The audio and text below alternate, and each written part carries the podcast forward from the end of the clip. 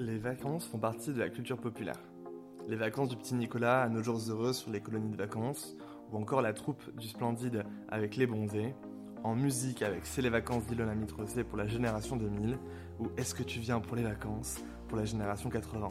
Partout les vacances sont, partout les vacances font rêver. Et si on passait de la fiction à la réalité? Comment partons en vacances? Où partons en vacances? Avec qui partons en vacances? Quels impacts les vacanciers ont-ils sur les territoires?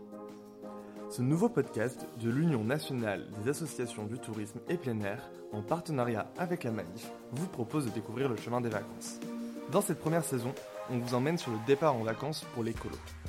Vous entendrez des paroles de professionnels, de vacanciers, d'acteurs de la solidarité. Alors, c'est parti, on commence tout de suite.